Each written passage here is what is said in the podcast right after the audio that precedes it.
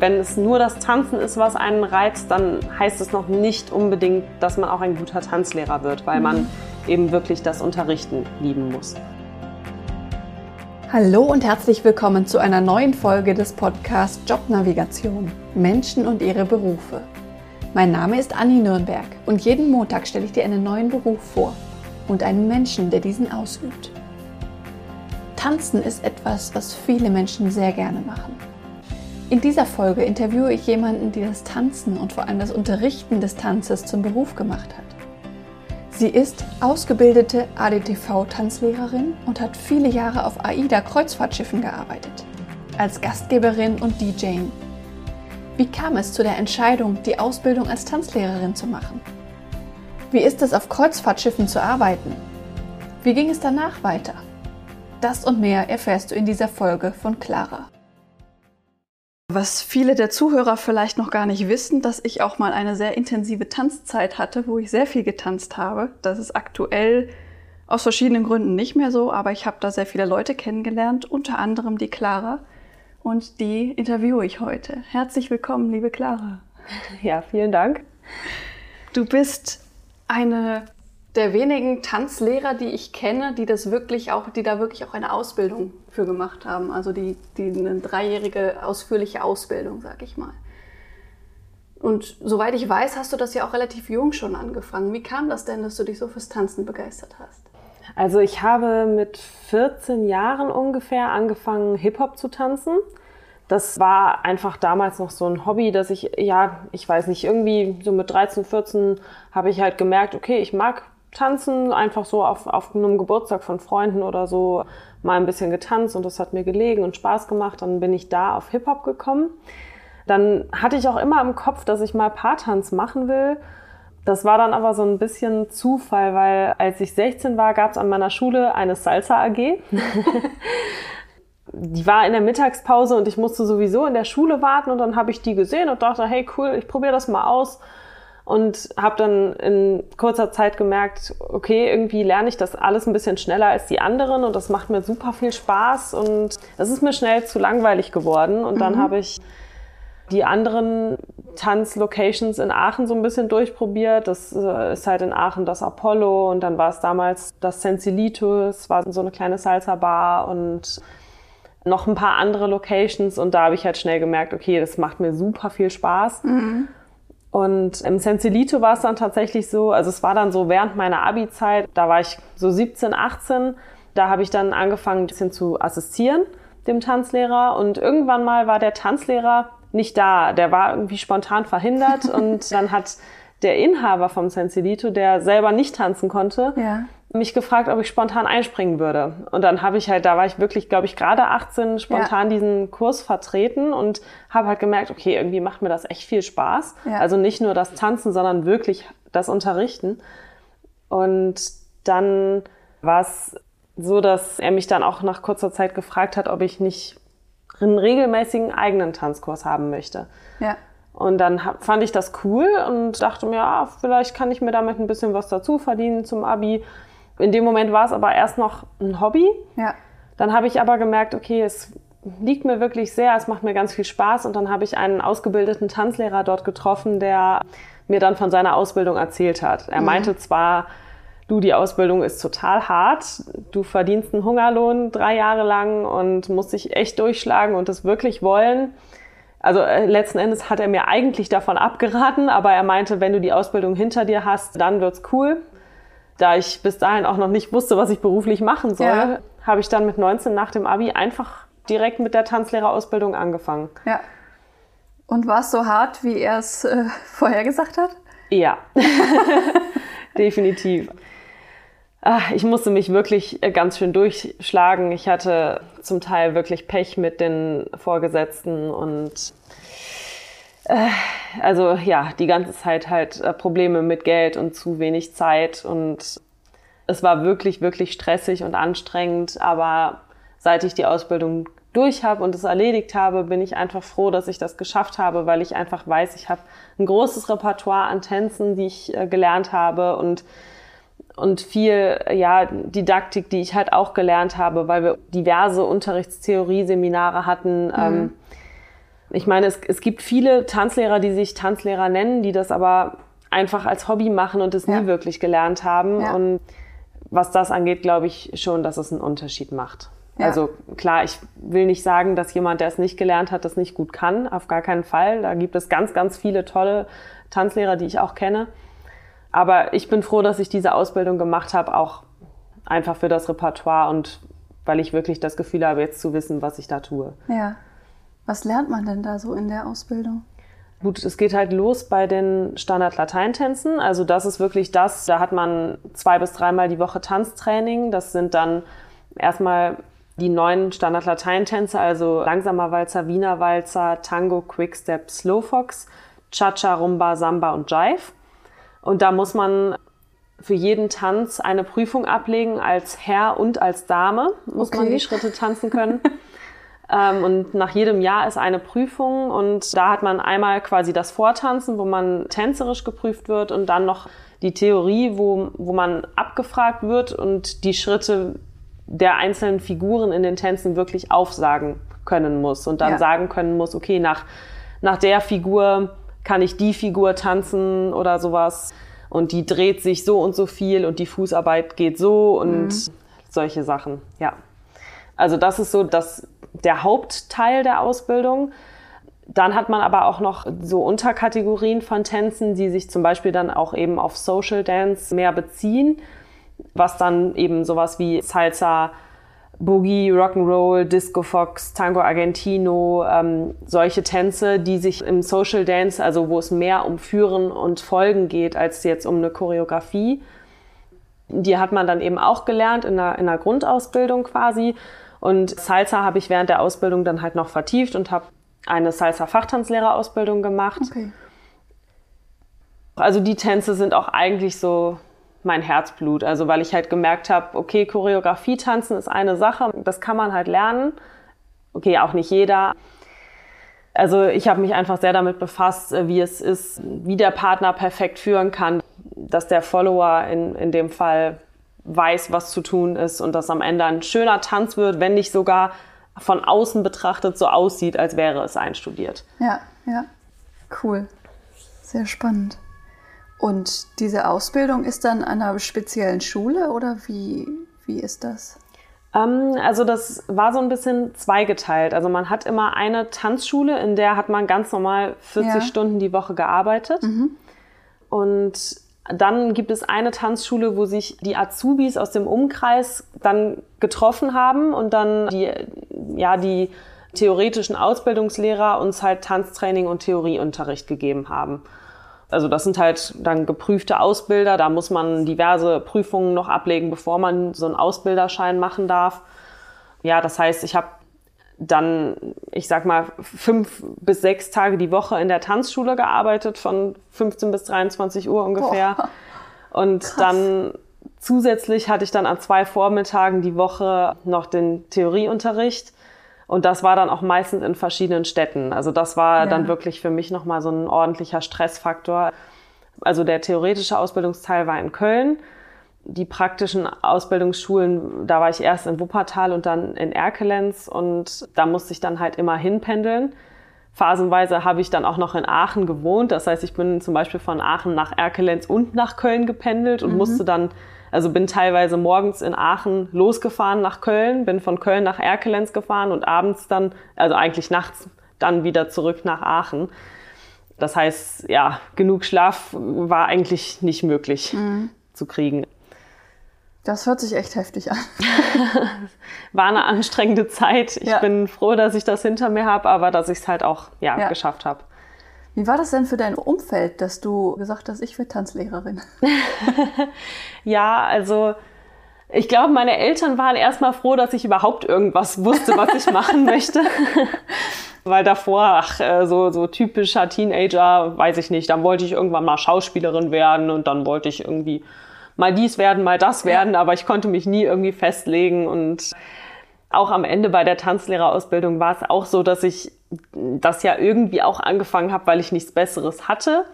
Dass es dann halt wirklich genau das Richtige war, das konnte mhm. man zu dem Zeitpunkt ja auch eigentlich noch nicht wissen. Mhm. Ja, es, es, die Meinungen gingen so ein bisschen auseinander zwischen, die, die einen haben gesagt, ja, möchtest du nicht was Vernünftiges machen? und die anderen fanden es total cool und aufregend und haben mich total unterstützt. Meine Eltern, die waren da eigentlich ziemlich entspannt. Ich glaube, die haben immer irgendwie geahnt, dass ich eher was Kreatives mhm. äh, mache und also die haben mich da auch auf jeden Fall unterstützt. Ja, cool. Und wie war das denn nach der Ausbildung? War es dann cool oder? Ja, schon. Also ja. nach der Ausbildung ähm, habe ich erst so ein ja, halbes bis dreiviertel Jahr so ein bisschen als Tanzlehrer gejobbt und wusste irgendwie noch nicht so richtig, was jetzt passiert, wo ich hingehe.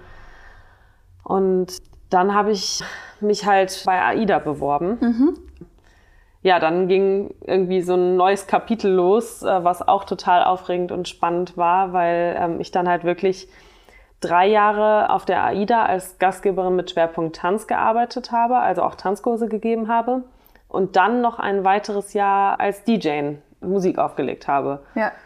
Ich habe dann irgendwie bei AIDA eine Weltreise gemacht in der Zeit ja. und habe ganz, ganz viele Orte gesehen und ähm, ja, da gearbeitet, was natürlich auch stressig war, weil man zum Beispiel immer eine Sieben-Tage-Woche hat auf dem Schiff. Mhm.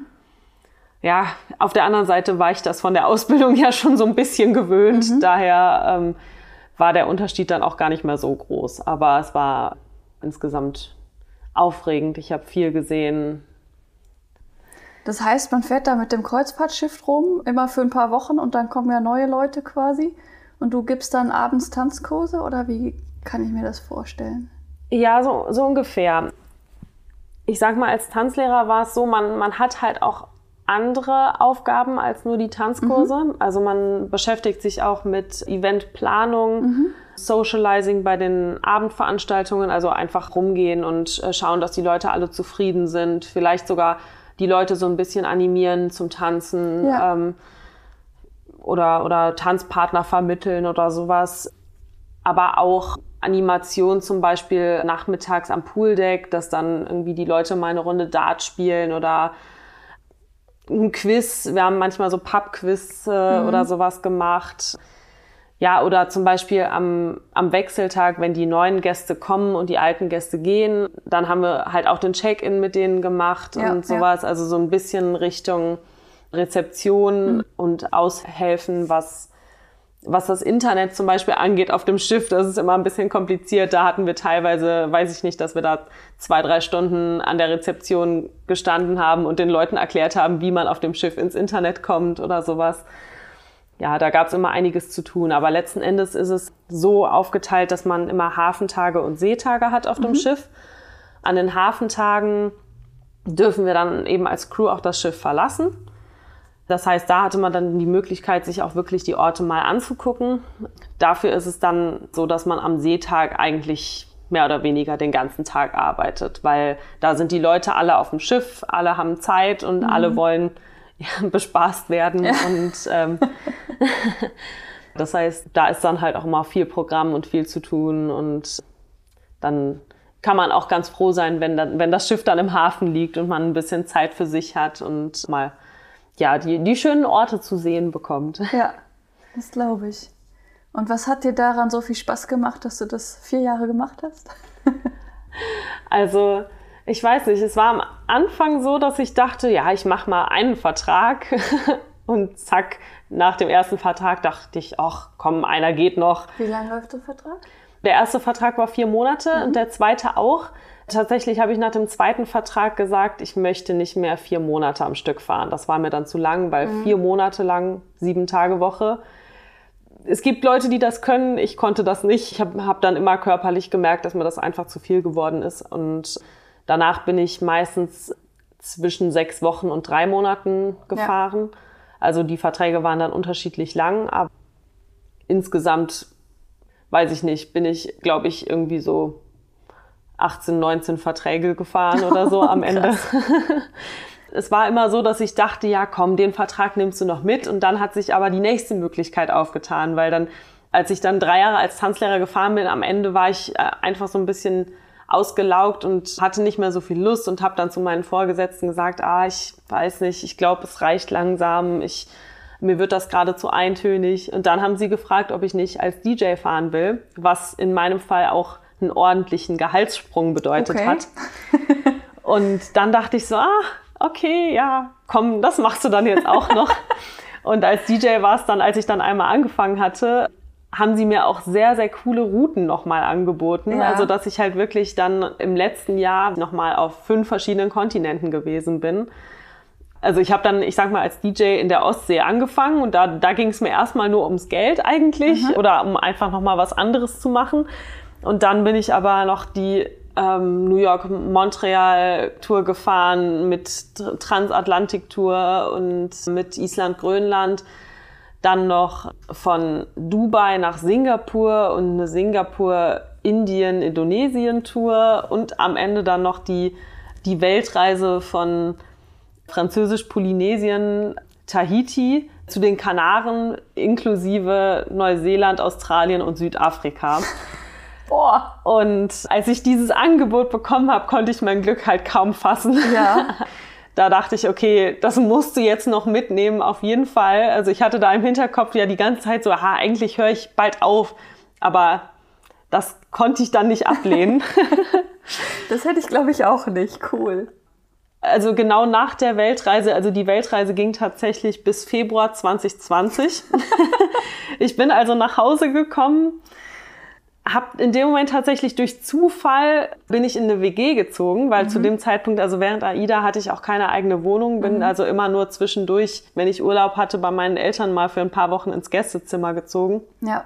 Aber weil ich halt den Absprung von AIDA ja schon geplant hatte, ich hatte, hätte eigentlich dann ab April 2020 noch einen Einsatz gehabt bei AIDA. Der wurde dann abgesagt und bin aber durch, eben durch Zufall, weil ich diesen Absprung schon geplant hatte, war ich schon in eine WG gezogen in der ersten Märzwoche 2020 und eine Woche nach meinem Umzug ging dann der Lockdown los. Oh, okay. Also das hatte ich irgendwie gerade so geschafft. Ja, ja. Krass. Bevor wir zu Corona und so kommen und die, die Zeit, die da nach AIDA kam, äh, wie war das denn so auf dem Schiff zu leben mit der Crew? Also man, man lebt ja da wahrscheinlich mit, mit den anderen Crewmitgliedern irgendwie zusammen. Ja. Erzähl mal davon. Ähm, ja, genau. Also es ist so, dass man, wie auch immer so klischeemäßig gesagt wird, tatsächlich eine sehr kleine Crew-Kabine hat. Also die ist wirklich nur, äh, ich weiß nicht, äh, vielleicht sechs, sieben Quadratmeter groß oder so und man wohnt da halt zu zweit drin. Das heißt, man, man geht in diesen Raum rein, dann hat man auf der einen Seite ein, nennen wir es mal, Duschklo. also ein, ja, vielleicht anderthalb Quadratmeter großen Raum, wo Waschbecken, Toilette und Dusche drin sind. Man kann alles gleichzeitig nutzen, sage ich mal, vom, vom Pl- Platzaufwand. Und in dem, in dem Raum geht man rein, dann ist da ein, ein Schreibtisch drin, Schränke am Rand, wo noch zum Beispiel die ähm, Rettungswesten oben drauf liegen und dann an der Wand noch ein Etagenbett, wo einer dann oben schläft und einer unten. Da muss man sich dann irgendwie mit dem Mitbewohner einigen. Oder Streichhölzer ziehen. Ja, genau. Also manchmal äh, ist es ja eindeutig, manchmal ist es so, dass einer oben und einer unten schlafen möchte, aber manchmal muss man sich dann halt damit abfinden. Dann, Ja. dann gewinnt der, der zuerst da war, in der Regel. Ja, auch da mit einer Person, sage ich, kann man sich immer irgendwie arrangieren. Es gibt bestimmt Extremfälle, wo man dann sagt, okay, mit dem Menschen komme ich einfach gar nicht klar. Dann kann man halt auch einen Antrag stellen, um die Kabine zu wechseln. Das geht auch. Ja, man, man kommt da irgendwie zurecht. Und es ist aber natürlich auf sehr engem Raum und das ist vielleicht, ja, das ist bestimmt nicht für jeden was. Aber so übergangsweise ist das auf jeden Fall okay, würde ich sagen. Ansonsten ist es so, Deck 3 und alles, was da drunter ist, ist halt Crewbereich. Da kommen die Gäste auf dem Schiff gar nicht hin. Und dann hat man auf Deck 3 zum Beispiel die Crewmesse. Das ist ja wie eine Mensa, nur für die Crew. Ja, das ja. heißt, auch vom Essen her, es ist nicht so aufwendig wie das Essen der Gäste. Es ist nicht so, dass wir das gleiche Essen wie die haben und wir kriegen auch nicht die Reste von den Gästen. So ist es auch nicht. Also wie, wie eine Mensa. Das heißt, man hat dann in der Crewmesse eine vegetarische Hauptspeise und eine Hauptspeise und dann so einen kleinen Grundstock, also so ein Mini-Buffet, ich sag mal sowas wie Reis und Nudeln mhm. und Salat gibt's eigentlich immer. Das heißt, auch die, die jetzt vielleicht gerade die Hauptspeisen nicht mögen, die finden dann irgendwas, was sie da essen können. Ja, ja. Die Hauptspeisen, die wiederholen sich auch erst nach einem Monat. Mhm. Also das ist, das ist in Ordnung. Es ist nicht so, dass man jeden Tag das gleiche essen müsste. Das, das geht alles. Man bekommt das alles irgendwie hin. Und das ist natürlich auch spannend, so viele unterschiedliche Kulturen zu erleben ja. auf dem Schiff. Also es ist, ja, ich sag mal in der Crewmesse oft so, dass sich dann so ein bisschen die Deutschsprachigen zusammensetzen und die, die anderen Menschen dann auch irgendwie sich Gleichgesinnte meistens mit ihrer Sprache suchen. Aber das ist, das hat nichts damit zu tun, dass, dass die Leute sich nicht mögen würden, weil ja. es verstehen sich eigentlich immer alle gut auf dem Schiff. Das ist einfach so, dass man in seiner Freizeit dann nicht großartig über die Sprache nachdenken möchte. Ja. Dass man dann ein, einfach entspannt essen und seine Muttersprache sprechen kann. Aber ich habe auch einige Kollegen mit anderen Sprachen echt gut kennengelernt und mich mit denen angefreundet und so. Also zu manchen habe ich auch jetzt noch Kontakt. Also dann hat man irgendwie bei Facebook oder so die Kontaktdaten ausgetauscht mhm. und das ist auf jeden Fall echt schön. Hört sich sehr cool an. Sind die Gäste denn hauptsächlich deutschsprachig oder ist das auch sehr gemischt? Die Gäste sind hauptsächlich deutschsprachig. Also okay. eigentlich ich sage mal zu 95 Prozent oder so. Es ist, es ist so gedacht, dass auch das komplette Programm auf Deutsch ist. Mhm. Es verirren sich manchmal Anderssprachige, sagen wir mal so. Also es ist äh, immer ein bisschen ungünstig, wenn, wenn die Bordsprachen, also ich sage mal im Entertainment ist dann alles auf Deutsch. Bei den Sicherheitsdurchsagen ist dann immer alles auch nochmal auf Englisch zur Sicherheit, damit es auch ja. auf jeden Fall die meisten verstanden haben. Es kam aber trotzdem manchmal vor, dass dann welche auf dem Schiff waren, die nur Spanisch oder nur Russisch mhm. oder nur Chinesisch oder so gesprochen haben, wo dann auch immer eigentlich nicht so ganz klar war, wie sind die jetzt auf einem deutschen Schiff gelandet, weil man dann immer erstmal schauen musste, dass den Leuten erstmal auch die Sicherheitsmaßnahmen erklärt werden konnten. Also dann war es manchmal in der Crew, dann wurde mal ähm, einer der Tänzer herbeizitiert, weil der halt Russisch konnte, dass der den, den russischen Gästen da erklären musste, wie das halt mit den Sicherheitsmaßnahmen auf dem Schiff funktioniert. Ja. Oder sowas. Im letzten Jahr hast du ja dann als DJ noch gearbeitet. Das ja. stelle ich mir auch als eine Kunst vor. Also äh, viele Leute denken ja, dass sie auflegen können. Aber das ist bestimmt auch eine Kunst, da gerade auf so einem Schiff mit sehr diversen Menschen da die richtige Musik zu finden, oder? Ja, definitiv ich sag mal, ich wurde ja als DJ gefragt, weil ich auch, als ich als Gastgeber Tanz auf dem Schiff war, auch immer schon Musik aufgelegt ja. habe. Also nicht nur für Tanzkurse oder Tanzpartys, sondern auch wirklich als DJ, weil es dann oft so war, dass wir mehrere Partys gleichzeitig hatten, zum ja. Beispiel auf dem Pooldeck, in der Anytime Bar und in der AIDA Bar. Ja.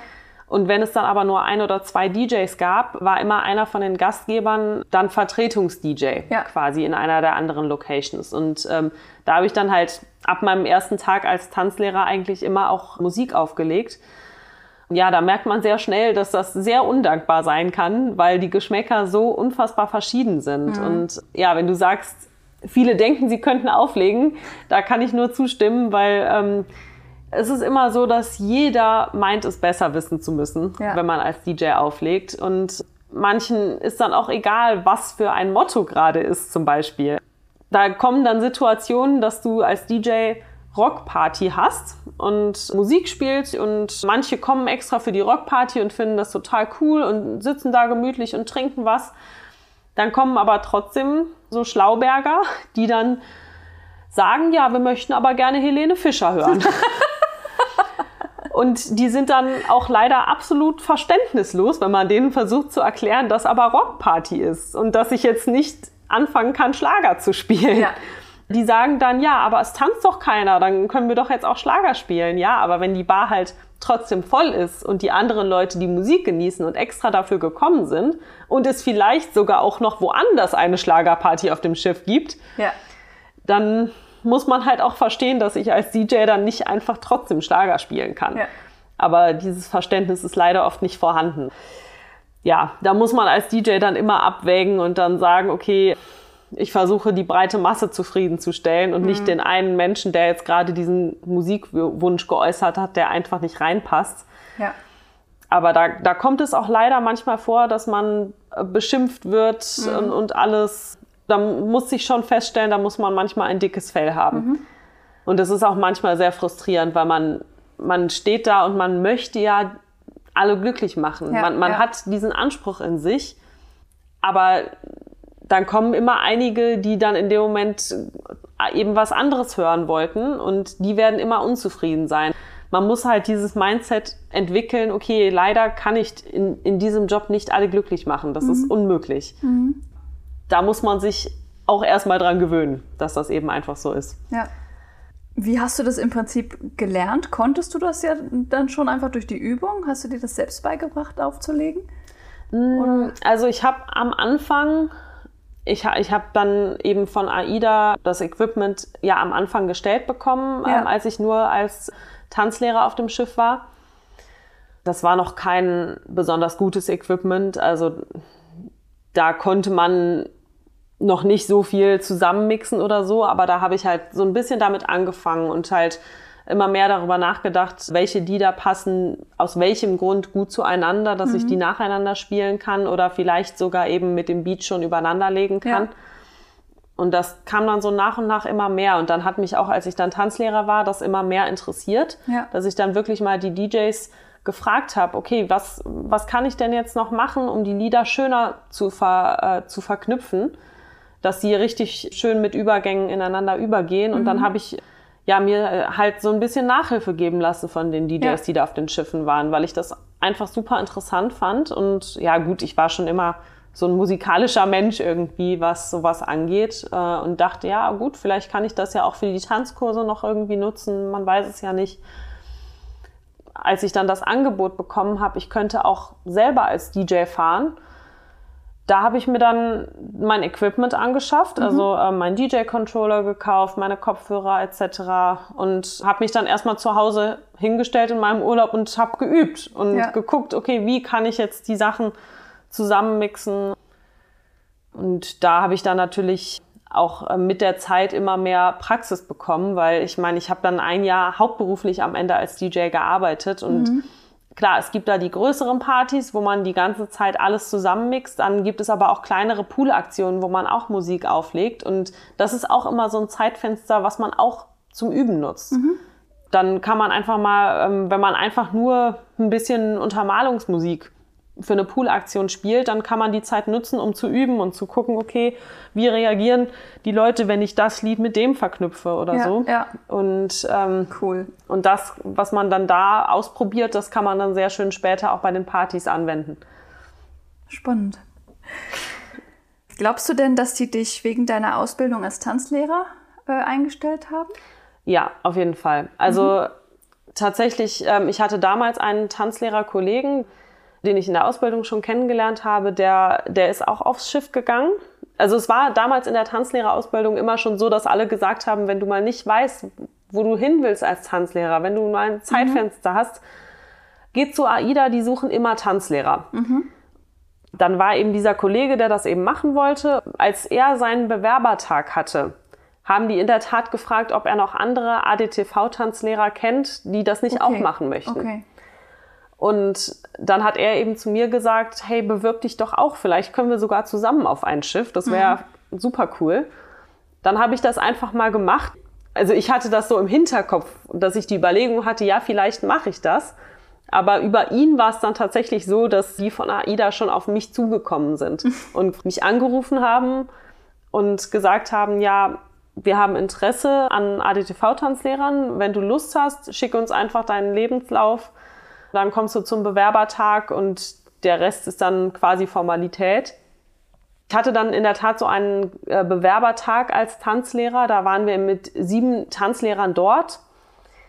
Ich glaube, dass auch fast alle genommen worden sind. Mhm. Da war, wobei man sagen muss, vier von den Tanzlehrern hatten eine Tanzlehrerausbildung. Mhm. Und bei einer von denen wusste ich, dass die am Ende nicht genommen worden ist, weil sie kein Englisch konnte. Okay. In der Tat. Da waren noch zwei, die auch keine Ausbildung hatten. Mhm. bei denen ich aber trotzdem weiß, dass die genommen worden sind, weil so sehr nach Tanzlehrern gesucht wurde. Mhm. Also das waren welche, die ich dann später auf dem Schiff irgendwann nochmal wieder getroffen habe. Ja. Das war ganz witzig. Also das ist definitiv so, dass Tanzlehrer sehr gesucht werden und äh, wenn man dann die Tanzlehrerausbildung hat, dann wird man eigentlich mit Kusshand genommen. Also ja. dafür muss man beim Bewerbertag schon echt was verbocken, würde ich sagen. Okay. Das heißt, der offizielle Begriff ist ADTV Tanzlehrer. Ja, genau. Okay. Also ADTV ist der allgemeine deutsche Tanzlehrerverband. Mhm. Dieser, dieses Verband Abzeichen, was man dann quasi hat, das spricht dann so ein bisschen für sich. Also das ist wie so ein Qualitätssiegel, okay. was man dann durch die Ausbildung halt absolviert hat. Ja. Und würdest du sagen, ist das nur auf der AIDA so, dass die so Tanzlehrer oder ADTV-Tanzlehrer suchen oder generell werden die stark gesucht? Also grundsätzlich würde ich sagen, die werden gesucht. Also ich kenne viele Tanzschulen, die gerne mehr Tanzlehrer einstellen möchten, aber keine weiteren finden. Mhm. Das Problem an der Sache ist aber, dass auch viele Tanzschulen nicht besonders gut bezahlen möchten. Mhm. Und dass es leider eben gang und gäbe ist, dass viele, die nicht ausgebildet sind, sich Tanzlehrer nennen und unterrichten, was dann unter Umständen dazu führen kann, dass in einem Bewerbungsverfahren Tanzlehrer, die nicht ausgebildet sind, genommen werden, weil sie weniger Geld verlangen. Okay. Da muss man immer so ein bisschen abwägen. Also zum Beispiel hier in Aachen gibt es mehrere Tanzschulen. Es gibt, glaube ich, nur ein oder zwei ADTV-Tanzschulen. Die bilden wohl auch keine Tanzlehrer selber aus. Mhm. Also deshalb konnte ich meine Ausbildung damals auch nicht in Aachen machen. Mhm. Aber die stellen auch alle keine Tanzlehrer fest an. Mhm. Also in Aachen ist jetzt zum Beispiel so, dass fast alle Tanzlehrer nur auf Honorarbasis arbeiten. Und auch da ist es dann schwierig, weil die Leute wissen, okay, ich habe die Ausbildung, ich habe theoretisch diesen Qualitätsstempel, aber natürlich ist es dann schwierig, den Mittelweg zu finden, weil ich mich auch nicht unter Wert verkaufen darf Klar. und dann ein niedrigeres Gehalt verlangen kann, nur weil es andere gibt, die, die noch weniger verlangen. Mhm ja, das ist gerade im Moment so ein bisschen das, was für mich schwierig ist. Also, mhm. Also, dass, dass ich halt merke, okay, andere bekommen einen Job, obwohl sie schlechter qualifiziert sind, aber einfach deshalb, weil sie nicht so viel Geld verlangen. Okay, ja, das glaube ich. Wie war das denn dann ab März 2020? Corona war ja nicht so gut fürs Tanzen. Richtig. also ganz am Anfang bin ich erstmal dann zu Hause gewesen, und habe tatsächlich erstmal einfach meinen Urlaub zu Hause genossen. Also mhm. es war ganz am Anfang klar, man hatte dann im Hinterkopf, okay, wie geht das weiter mit Corona? Aber am Anfang haben es ja viele auch noch nicht so ernst genommen. Mhm. Und da war das dann, da hat man gedacht, okay, das ist jetzt eine Sache von ein paar Monaten vielleicht, wenn überhaupt. Ich hatte damals schon im Gefühl, dass sich das länger zieht. Zum Beispiel bei AIDA hieß es auch von Woche zu Woche, ja, ja, in zwei Wochen geht's weiter ja, das war dann ja am Ende dann nicht so. Ich habe dann tatsächlich den März erstmal abgewartet und ähm, mich einfach entspannt und meine freie Zeit genossen. Bin viel, viel spazieren gegangen, habe viel Sport zu Hause gemacht äh, und mich einfach ein bisschen erholt von der durchaus stressigen AIDA-Zeit. Dann irgendwann habe ich so gemerkt, okay, langsam würde ich auch mal wieder beruflich was machen wollen, weil man ja dann doch auch merkt, okay, irgendwann wird das Geld knapp und äh, man fühlt sich so hilflos, man hat irgendwie nicht viel zu tun. Also irgendwann hat man die ganzen Serien und Bücher durch und, äh, ja. und äh, macht schon jeden Tag Sport und denkt sich, ja, hm, wie geht's jetzt weiter? Da war dann bei mir tatsächlich der Punkt, dass ich dann, sobald ich wusste, dass der AIDA-Vertrag gecancelt war, ähm, habe ich dann im April durch Zufall ein Fernstudium für eine Fitnesstrainer B-Lizenz entdeckt, mhm. was auch aufgrund von Corona sehr reduziert war im Preis. Mhm. Und dann habe ich gedacht, ja, auch eigentlich kann ich mich auch im Fitnessbereich noch ein bisschen weiterbilden. Und dann ja. habe ich als Fernstudium eine Fitnesstrainer B-Lizenz gemacht. Dafür habe ich dann im September meine Prüfung abgelegt. Zwischendurch habe ich ab August letztes Jahr auch angefangen, wieder ein paar Tanzstunden zu geben. So, so einzelne mhm. hatte ich dann, so zwei, drei Kurse. Und dann war es so, dass ich dann im September, als ich die Prüfung hatte, ähm, da, da lief das dann mit den Kursen auch wieder ganz gut. Dann dachte ich, ah, okay, vielleicht läuft das jetzt einfach wieder mit den Tanzkursen, dann arbeite ich jetzt einfach wieder und dann hat sich das Thema Corona erstmal wieder erledigt, aber dann kam es natürlich anders. dann äh, Ende Oktober hat man schon gemerkt, okay, die Zahlen steigen und äh, irgendwie gibt das alles nichts. Es wird bestimmt wieder ein Lockdown kommen.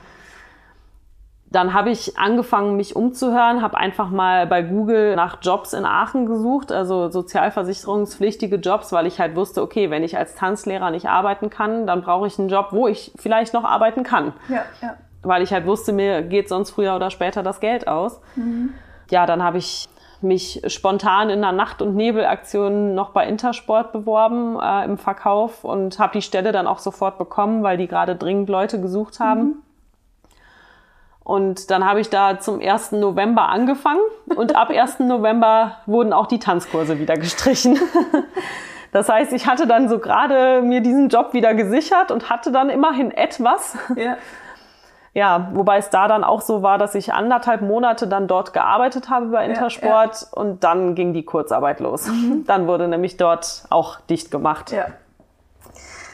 Dann habe ich im Januar noch eine Faszientrainer-Lizenz als Wo Wochenendseminar absolviert. Und dann habe ich wieder im März angefangen äh, mit der nächsten Fitnesstrainer-Lizenz als Fernstudium. Das war dann die Fitnesstrainer A-Lizenz. Mhm. Da habe ich jetzt im Juli meine Prüfung für abgelegt und da habe ich dann quasi wieder den, den nächsten Lockdown für, für eine weitere Ausbildung genutzt. Praktisch das hat dann irgendwie ganz gut gepasst. Ich habe jetzt immer schon gesagt, ja, beim nächsten Lockdown mache ich dann die nächste Ausbildung, aber ja. mal gucken, vielleicht bleibt uns der ja dann erspart. Ja. mal schauen. Und was machst du jetzt? Also ich arbeite immer noch bei Intersport, mhm.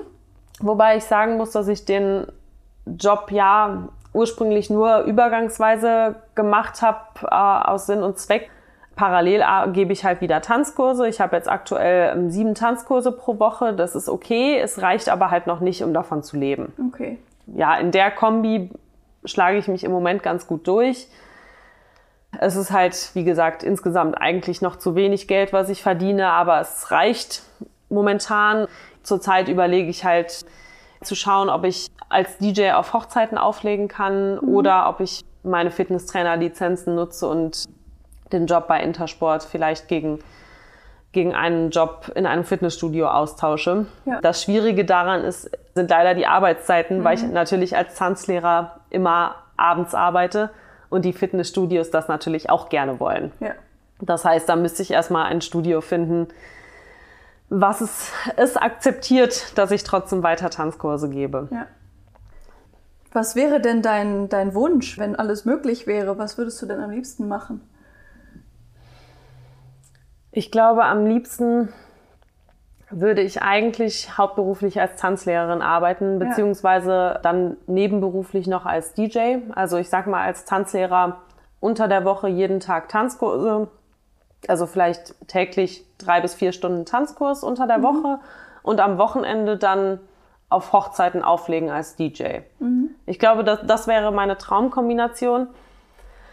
Da muss man natürlich dann immer hinterher sein, dass man auf seine Stunden kommt, damit sich das auch lohnt, beziehungsweise dass man eben auch die Hochzeiten hat. Ja.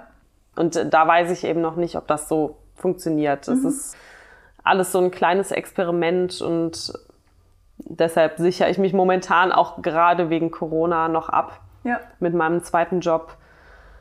Aber mal schauen. Also ähm, ja, also die Tanzschule, wo ich gerade arbeite, die haben mir gesagt, wenn wir genug Kurse zusammen haben, würden sie mich auch fest anstellen, mhm. zumindest in Teilzeit. Was mir ja erstmal reichen würde. Ja. Aber noch kriegen wir die Kurse eben nicht voll genug, dass das funktionieren würde. Mhm.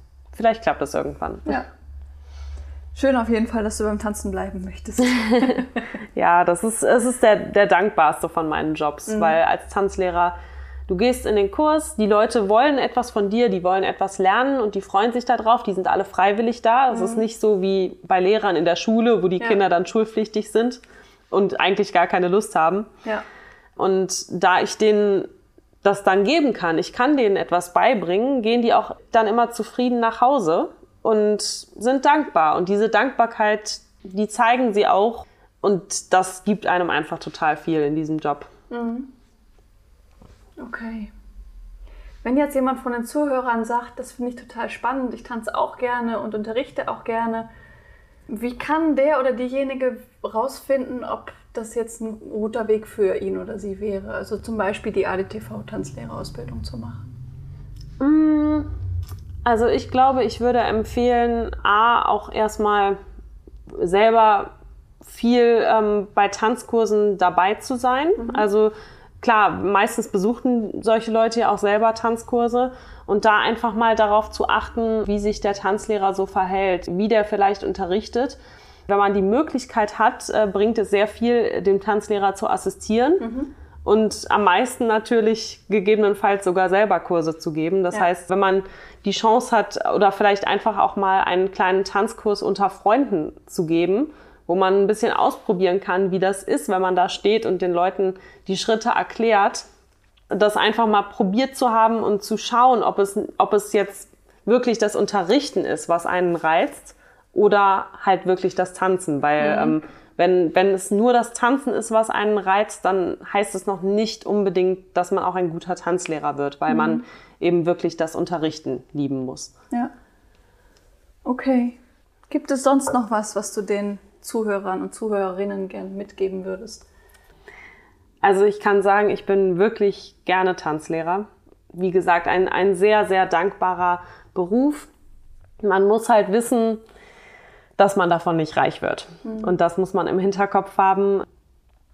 Man verdient nicht viel Geld, wobei ich sag mal, wenn man, wenn man selbstständig ist und eine eigene Tanzschule hat und es gut läuft, dann kann man bestimmt auch einiges damit verdienen. Mhm.